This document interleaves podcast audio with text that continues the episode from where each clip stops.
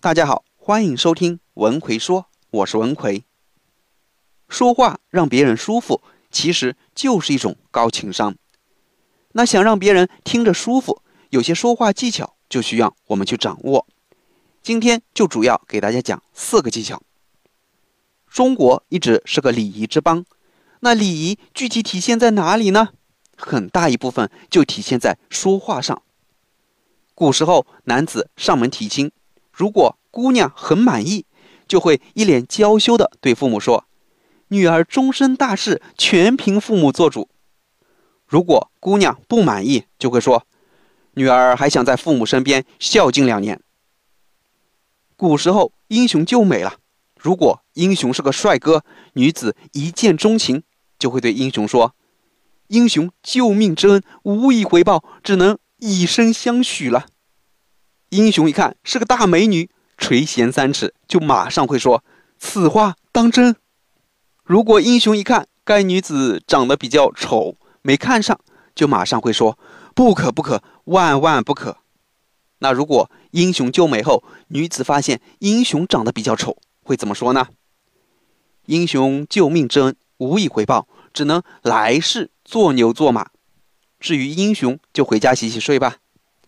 我们可以看到，无论是拒绝还是同意，无论是追求还是推脱，都说的非常得体恰当，别人听了心里都不会产生不愉快感。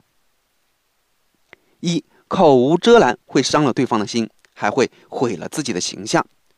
很多人以心直口快、口无遮拦为标榜，觉得这是自己性格上的一个优点，因为自己敢直言面对任何事情，而别人的委婉却是一种懦弱，是一种迂腐，甚至是一种奸诈。心直口快可以，但前提是要不能伤害到别人，不能挖苦别人，否则这种心直口快就变成了口无遮拦，伤人伤己。周立波是一个比较有争议的人，有些人喜欢他的毒舌，有些人却认为他的毒舌就是一种口无遮拦，尤其是戳别人的痛处。有一次，徐峥在接受采访时，从一个导演的角度，客观地表达了周立波在演技上的问题，言语真诚，评价中肯。周立波看到后，心中觉得不爽啊，这也能理解。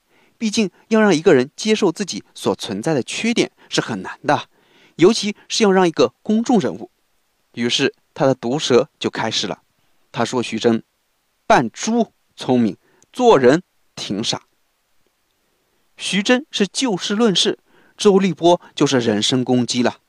当年徐峥确实因为扮猪八戒成名，但这个角色也给他在事业上带来了很多的烦恼。但他通过自己的努力，通过一部部优秀的作品，让自己的标签从猪八戒到了徐导。而此时，周立波说他扮猪聪明，做人挺傻，就是在戳人家痛处，刻意揭别人的短处，是一种有失风范的行为。《弟子规》里面说：“人有短，切莫揭；人有私，切莫说。”每个人都有自己的短处。也有一些不愿意被别人提起的过往，就不要随便在公开场合说出来，也不要四处宣扬，这是对别人的伤害，也是对自己无知的体现。国画大师张大千留有长胡子，有一次吃饭时，一位朋友拿他的长胡子不断的开玩笑消遣他，张大千虽然没有说什么，但整个场面却越来越尴尬了。这时，张大千心平气和地讲了一个故事：刘备当年心急，要为死去的关羽、张飞报仇。关羽和张飞的儿子都主动请求为父出战。刘备于是让他们两个各自说出自己父亲最大的功绩是什么，以此作为评判谁出战的标准。张飞的儿子对答如流，回答的非常出色。关羽的儿子却说，父亲的功绩是须长数尺，就是胡子很长的意思。大家听完后哄堂大笑。估计九泉之下的关羽听后，棺材板就要按不住了，肯定得大骂这个儿子不孝之子。故事是假的，表达的意思讲的比较含蓄，但大家都明白，我的功绩跟我的胡子有什么关系？不管是无意的玩笑。还是有意的讽刺。不懂得尊重别人，最终别人嘲笑的必将是自己。二，看破不说破是一种智慧。国学大师季羡林曾说过：“做人要真话不全说，假话全不说。假话全不说是对原则的坚守，真话不全说是对善良的守护。这是一种看破而不说破的智慧。”在《有请老梁》这档节目中，谈到葛优，梁宏达对他的评价颇高。他说，在他接触过的所有名人和大腕中，葛优可能是最不招人讨厌的，为什么呢？因为他太低调、太谦虚了。酒桌上，一群人一起吃饭，难免有人喜欢高谈阔论，这时总会有人不留情面的批评说话者：“就你能说，就你知道的最多。”更难免有人会立刻截胡打击，这个事谁不知道啊？这样一来，说话者不仅没了说话的兴致，更会有被拆穿的尴尬感。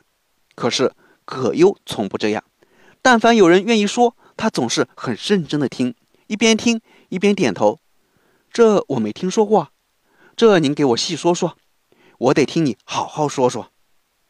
很多人认为情商高就是会说话，可是葛优寥寥几句，朴实无华，却让他成为圈内公认的高情商之人。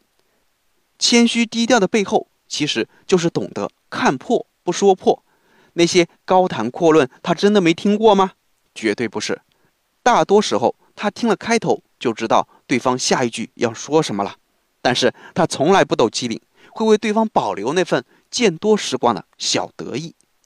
所谓情商高，从来就不是会说话这么简单，而是懂得什么时候闭嘴，把自己看穿的那部分放在肚子里，保全别人的面子才是最重要的。三帮人解围也是一种善良。每个人都会碰到让自己尴尬的时候，如果此时你能站出来帮别人解个围，会让对方从心底里感激你。有一次同学聚会，大家在一起喝酒聊天，小胖前几天刚和原本已经订婚的女友分手了，所以兴致不高，独自一人坐在一旁。突然不知是谁问了一句：“小胖，订婚过去那么久了。”打算什么时候让我们喝你的喜酒啊？于是大家纷纷注视着小胖，他顿时窘迫的愣在那里，不知道如何回答。这时知道情况的小李赶忙说道：“我明年结婚啊！小胖为了给我当伴郎，把婚期都推迟了。来来来，我们还是喝酒吧。”一句话帮小胖解了围。一个高情商的人总是能体现出自己善良的一面。有时候虽然帮不上实质性的忙，但简单两句解围的话，也能给对方带去一丝的温暖。四，懂得不让别人难堪。美国总统林肯的修养和智慧一直被传为美谈。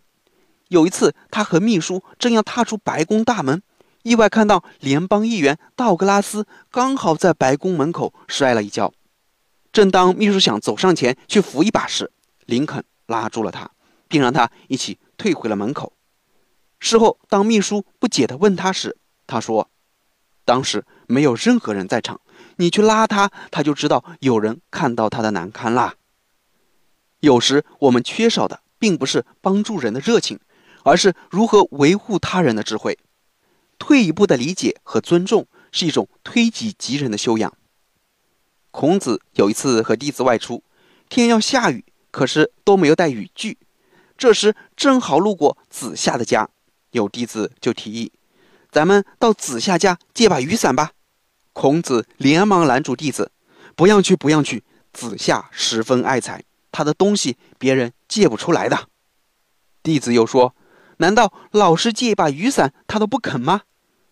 孔子说：“我去借雨伞，他不借会难堪；借给我却会心疼。”我们何苦要让他为难呢？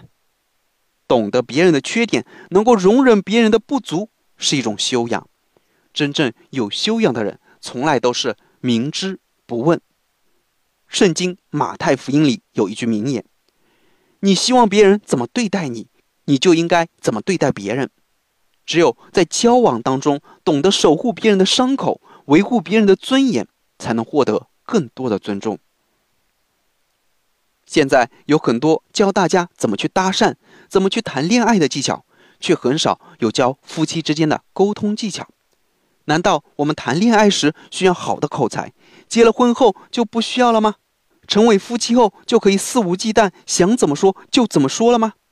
其实恰恰相反，你的爱人将会陪伴你度过下半辈子，你的绝大部分时间都会和爱人在一起。如果你们不注意说话技巧，伤害到了对方，会直接影响到你婚姻的幸福。所以，夫妻间的说话技巧尤为重要。我给大家总结了夫妻说话的四个误区，每一个都绝对是感情杀手，你一定要避开。那具体是哪四个说话误区呢？微信搜索我的公众号“文奎说”，然后在公众号里回复“一三七”，我详细讲给你听。我在微信公众号。文奎说：“里等着你。”